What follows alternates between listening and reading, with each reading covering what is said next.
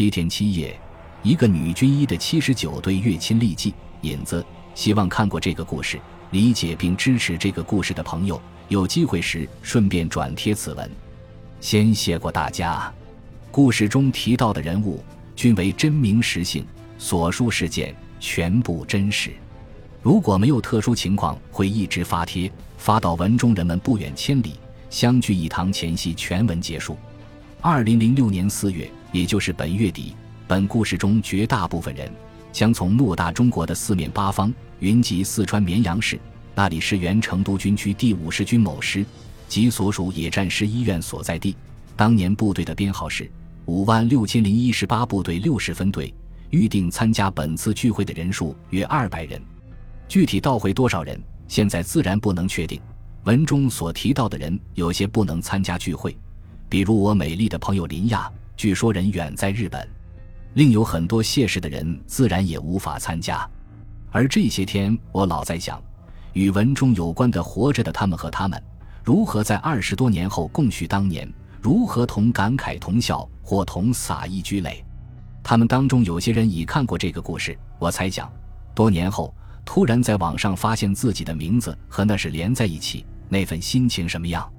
这个故事，二零零二年底由我并不经意的用“也讲一个故事”这个题目，或隔几天一节，或每天草就一节，发在天下有雪自荐的社区上。他是我在 QQ 上交的第一个朋友，如今朋友安在？社区已不见。不过故事完成不久，我用青衣将这个 ID 用“你看那远远的天边”把它照搬到一个文学网上，原文约二万五千多字。而他在我文件夹里的名字是《七天七夜》，可能总记得小时看过的那本名叫《日日夜夜》的书，讲的是苏联卫国战争的故事。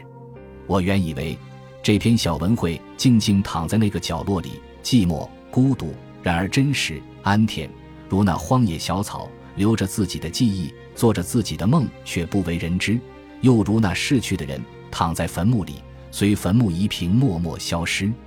这也是当初我写时不加任何掩饰的缘故。至今，我未向远方的同学、身边的同事和朋友们透露过网上这篇文章，不愿在现实中被无关人们好奇的追问。而事隔三年，又要把它重新搬出来，其原因一：这故事意外被相关人员发现后，互相转告阅读猜测，并辗转找到我时，多表示不介意更多人看到。尤其刘振超总问我。为什么这件事情没写到？为什么那件事情没写到？我多告诉他，那和本文无关。不过，同时我也答应，和本文有关的事件，我尽力补充。毕竟，人都喜欢被人传颂，都想精神不死。没错，如今不耻的事情、无聊的事情，尚被莫名其妙的炒作，甚至于吵得骂声不断。那么，那段真实的历史，也有理由希望被人小小记起。我想。至少不会有人骂他们。第二，这些日子不时有电话问我是否去，其中李秉衡特别有意思。他不是六十分队的人，但他从去年秋天发现此事后，十月从天津赶到河南，伙同刘振超来见过我。现在他和大家都开导我一定要去，而我在现实中是个不论走多远，只愿独行独处的人。且不提我去与不去。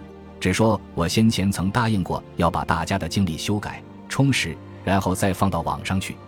那么现在到了非做不可的时候，如果我无意或者有意不去的话，开个玩笑，同志们，我不去那一定是去不成。就算本人送给我院这次历史性大聚会的礼物。第三，那个文学网有个不合情理的规定，不允许修改已发表的文章，而原文涉及到个人隐私。现当事者提出希望我能隐去，虽然仅仅只是希望吧，我也决定隐去。在这之前，不便让更多人看到。第四，我有一个真诚的愿望，在这里还有那里，所有那些我熟悉的朋友，希望大家看完这个故事后，和我一起祝这次聚会圆满成功，和我一起祝愿那些活着的人平安快乐。文中提到的人，除去阵亡者。有些人也已陆续去世，毕竟时间又过去二十多年了。在此，我仅对逝者表示深切的悼念。